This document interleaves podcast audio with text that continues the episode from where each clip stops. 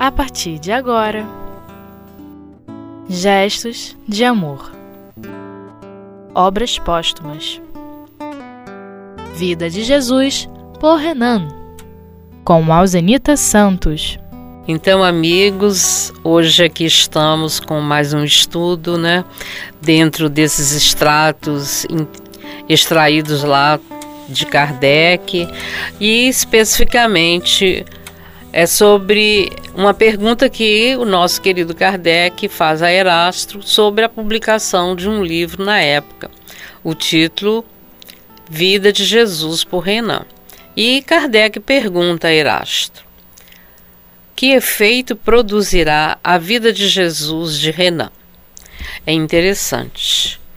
Aí o nosso querido Erasto vai ser objetivo na resposta. Ele afirma que o efeito será imenso, a repercussão será grande com o clero, no clero, porque este livro desmorona os próprios fundamentos do edifício sobre o qual ele se abriga há 18 séculos. É, é bom esclarecer que Erasto está falando do edifício da Igreja Católica que pós Jesus, 400 anos depois, saiu daquele cristianismo primitivo que nós tantos estudamos, né, que foram esses quatro primeiros séculos. E se impõe aí o papado, uh, com toda aquela constituição já de dogmas, enfim.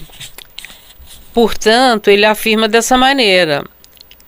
E como há um projeto de Deus, né, de Jesus, para encaminhar a humanidade dentro da ideia verdadeira de um Deus único, de amor, justiça e caridade, e a coisa aqui nesse tempo, já no século XIX, tudo já ainda continuava muito desfigurado do que foi o projeto, ah, os homens se impondo, criaram situações para resolver as conveniências de ordem material mesmo, interesse, conveniência.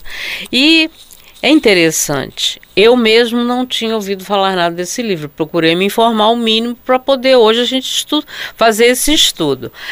Erasto ainda continua dizendo que este livro não é irrepreensível, longe disso porque é o reflexo de uma opinião exclusiva, quer dizer, uma pessoa dando a, a sua opinião, o seu ponto de vista, e o senhor Renan não era espiritualista, ao contrário, ele era um materialista, um positivista, que era, vamos dizer, a marca desse, desse período né, na Europa. Aliás, aqui o Brasil também já conhecia essa filosofia. E, enfim, é, que circunscreve a ideia de Renan no círculo estreito da vida material. Erasto ainda continua.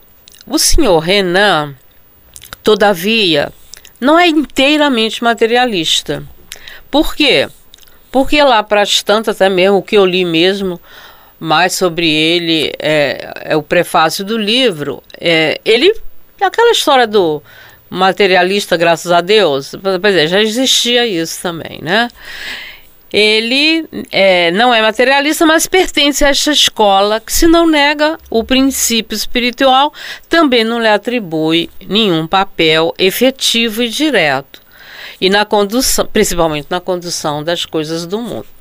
Mas enfim, para quem nunca ouviu falar nada, vamos pegar aqui alguma coisa sobre essa figura. Que ele era francês, né? ele começa a escrever muito cedo. Uh, é, é um literato mesmo, tem uma publicação vasta de muitos livros, formado, né, na, é, tem uma formação superior, Interessante que muito erudito, porque ele até para sua seu, seu convicção, mas segurança no escrever, é, ele tem um, uma cultura bem vasta, vai até aprender o hebraico para estudar as escrituras, mas sempre assim, sem tomar partido, como investigação. Ele se vê dessa maneira. E muito bem. E quando chegou até a estudar em seminário, daí ele tem um, um conhecimento do proceder da, da igreja, é, vamos dizer, para o mundo ver, não os bastidores da igreja como a gente hoje já conhece. E, enfim, é, ele vai, é interessante que ele até vai lecionar numa, numa grande escola na, na França para desenvolver conhecimento de ciência e cultura. E é quando é, ele vai então escrever esse livro que tem uma grande acolhida, uma grande repercussão na França e traduzido, como diz aqui, é, em, em, muitas, em muitas, em vários idiomas da época, né? Interessante. E, enfim, só que ele demonstra claramente aquela posição como se se julgasse até um cientista, quer provas palpáveis, provas materiais do fato. A ciência é assim, ela, ela só vai, ela vai pesquisar aquilo que ela, que ela pode medir e pesar, né? E o, o que é a questão religiosa desde o tempo de Jesus, quando os historiadores vão falar de Jesus, é, eles vão enfatizar só, vamos dizer, a personalidade histórica de Jesus. E ele, ele não é diferente. Portanto, que Erastro é, vai dizer para a gente aqui, é, ele ele, ele, ele contesta o tempo todo na, na, na, sua literatura, no seu livro, que Jesus foi uma grande personalidade, mas essa questão dos milagres, por exemplo, não tem como se comprovar a veracidade disso aí. Teve, na época, tinha testemunhas que ele julgava ter crédito? Não. Porque para ele, aqueles seguidores no tempo de Jesus eh, estariam inteiramente fascinados pela personalidade de Jesus. Né? Mas, enfim, ele era um homem inteligente, mas Erasto diz uma coisa engraçada aqui. Ele é desses cegos inteligentes que explicam ao seu modo o que não podem ver. Olha só. Que não compreendendo o mecanismo da visão à distância, imaginam que só se pode conhecer uma coisa tocando-a pesando, medindo, né? É assim que é a ideia do homem materialista. Por isso, reduziu o Cristo a proporções do homem mais vulgar, negando, negando-lhe todas as faculdades que são os atributos do espírito livre e independente da matéria. Quer dizer, também logicamente, é, tem que compreender a visão desses homens. O que era a Europa no século XIX? Que cansada, traumatizada da arrogância, é, da repressão da Igreja Católica, que não permitia crescimento filosófico e científico, essas almas, quando vêm reencarnar nesse período, porque ele é exatamente, é, ele está ele, ele tá aqui, ele reencarna em 28 de fevereiro de 1823, em Paris, né? E foi um, filó um filósofo, um escritor. Essas almas, quando voltam, encontram aí o momento em que a ciência tá, tá dando aquele boom, a liberdade, né? Se, ele, eh, se acabou com os governos totalitários pós-Revolução Francesa, e o homem, enfim, pode se apossar da dita liberdade que ele tanto ansiava. Isso faz parte de nós, do espírito humano. Portanto, o, o senhor Renan não é diferente. É um homem culto, mas avesso à religião, à religião dogmáticas. A gente tem que até compreender. É, é essa, esse clima de liberdade, de gozar essa liberdade, usufruir dessa liberdade, foi que alimentou muito a questão do materialismo. A gente tem que compreender a ideia do companheiro, né?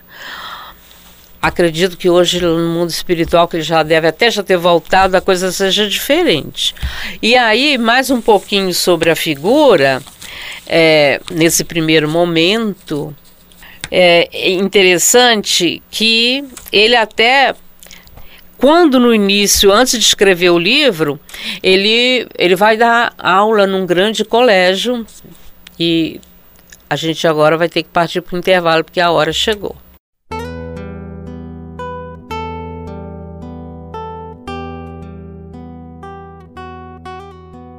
Gestos de amor. Obras póstumas. Então, o que eu estava dizendo, né? É, ele vai dar aula num, numa grande escola na França, é, que é ainda no governo de Napoleão III. É quando ele está assim muito embalado com a figura, com as pesquisas que ele está fazendo em torno de Jesus, ele vai dizer que Jesus é uma grande figura, foi uma grande figura. É, acredito que não gostaram da, da, da, da, da empolgação né, que ele tomou. Interessante. É, é, exatamente um colégio de, da, da França e que na primeira nas primeiras aulas ele vai chamar Jesus de homem incomparável ele realmente se sentia atraído pela aquela personalidade é, vamos dizer assim tão diferente para a época, né, para aquela situação toda, trazendo um, pelo menos na o que ele vai considerar a filosofia, os ensinamentos. Não tenho que falar contra Jesus, porque ele pregava uma igualdade, né, uma vida mais regrada. Mas é, ele caiu em desgraça com Napoleão e ele é afastado do colégio. rapidamente.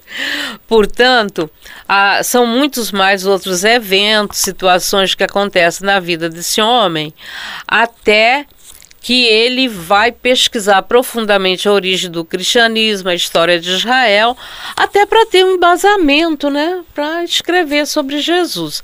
Mas como diz Erastro, o, o que vamos exigir de uma figura, de uma pessoa, mesmo sendo intelectual no século XIX materialista, não tão materialista, mas sem o conhecimento do, do, da questão do intercâmbio mediúnico, da questão mediunidade, é, o talento qual era o grande talento que Jesus, Jesus demonstrava?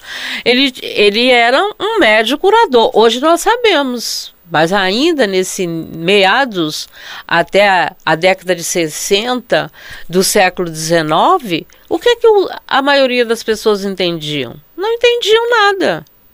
Tudo ficava por conta do miraculoso, do maravilhoso. E é isso que ele vai contestar no seu livro. E o nosso querido Erasto continua ainda no, no segundo grande item, que todavia, ao, ao lado dos erros capitais, sobretudo no que se refere à espiritualidade, este livro contém observações muito justas que até aqui tinham escapados aos comentadores da época, né, vamos dizer, e o que lhe dão uma gran um grande alcance e um, um certo ponto de vista. O seu autor pertence a essa legião de espíritos demolidores. Eu achei muito interessante o termo que Erastro usa, porque é o, ele em questionar se a veracidade dos feitos de Jesus e tudo mais, dos apóstolos, é, este homem não dê, ele, ele vai engrandecer Jesus, mas ainda sem entender a gente percebe que a igreja não queria que Jesus fosse visto dessa maneira, como um político social e religioso da época, que realmente ele foi. Era só para ser a questão do milagreiro, né? E, e a gente buscar a igreja que ela que faça o milagre. Era assim que a coisa acontecia. E ele e a maioria não fazia esses questionamentos. Não tinha condição. O homem, depois do século XIX, depois do iluminismo, chega ao século XIX, é que a humanidade vai começar a pensar realmente sozinha, né? E a Erasto ainda diz que ele pertence a essa legião de espíritos encarnados que, que ele classifica como demolidores do velho mundo. Aquele edifício velho carcomido que ainda não caiu, mas vai acabar caindo. Né? Eles têm como missão nivelar o terreno sobre o qual será edificado, né? que ele diz aqui, é, é, será edificado um, um novo mundo mais racional. Deus quis que um, escritor juntamente, justamente conceituado junto aos homens como esse senhor Renan era, do ponto de vista do talento, viesse lançar luz né, sobre certas questões obscuras e manchadas pelos é, preconceitos seculares, a fim de predispor os espíritos a novas crenças. Eu achei a análise de Erastro muito interessante e realmente Deus permitiu, né? Era, era necessário que alguém com um pouco mais de visão, mais racionalidade, fora das paixões ou, ou de um sentimento de fanatismo, fizesse a análise que ele fez. É válido, a crítica é válida. Isso é, é, é muito bom e é até porque Kardec considera e vai analisar a questão, né? E ele diz sair da, da obscuridade e da questão do preconceito que ainda dominava a sociedade e domina até hoje, né? Não é só naquele período. E, e sem suspeitar, diz Erastro, o senhor Renan, Renan aplanou o caminho para o espiritismo. Muito interessante isso, porque hoje quem está estudando obras póstumas, que já fez praticamente toda, já deve ter feito a codificação, nós vamos já ter uma ciência, um, um entendimento de que a doutrina espírita, sendo o consolador prometido, é, chega, tem a repercussão que teve no período desses primeiros anos, né, no lançamento das obras, mas não vamos querer ignorar uma realidade que não foi fácil o trabalho de Kardec. Uma implantação de uma ideia nova, novos conceitos, mexendo com a questão é, moral, moralidade, ética e moralidade, que é o que ainda falta no mundo até hoje, que naquela época também as coisas não eram fáceis. Imagine a repercussão desse livro e, como diz Erastro, sem suspeitar, ele aplanou a, o caminho para a doutrina espírita. Por que, que eu acho, Erastro, logicamente que ele tem razão. No, para nós espíritas, quando nos defrontamos com uma ideia tão racional, tão lógica, de autoanálise, de autotransformação, que o conceito, o fundamento maior é este, né? É fácil. Seria fácil? Não. Não. Como mesmo a doutrina implantada há 150 anos, a gente hoje que está. Quem está iniciando toda essa busca, esse, essa escolha, esse estudo, mas quando se olha, nós, eu já posso me considerar cascuda na doutrina, porque tem mais de 25 anos. Não vou entrar em detalhes, nem vou dar de bandeja para vocês entregar, não. Mas é mais de 25 anos. Ah, já somos pessoas de bem, não somos. Como é difícil essa grande transformação da humanidade, né? Então, dentro desse grande projeto da ideia de Deus e trazer o Consolador pós-Jesus, dois mil anos praticamente depois, a espiritualidade tem um carinho muito grande com esse trabalho, um cuidado muito grande com, com a, a implantação do trabalho. E a quem estuda um pouco sobre o que Kardec passou, o seu trabalho, a sua obra, não foi fácil. Mas é muito interessante, é, o livro dele é, é válido, para que a gente observe leia, não para criticar, porque é um, um, escrito da época, uma visão do companheiro, um ponto de vista, mas teremos que ter também é, procurar ter um, uma, um olhar caridoso e compreensivo com o companheiro. Mas que o trabalho dele foi válido, foi. Se Erastro acha, imagina, quem sou eu para discordar de Erastro, né? E ele tem toda a razão. Gostei muito da do pensamento, da, do que ele trouxe de forma objetiva. E vamos, quem tiver oportunidade de pesquisar, procure o seu Renan. Tá aí no virtual. Obrigada.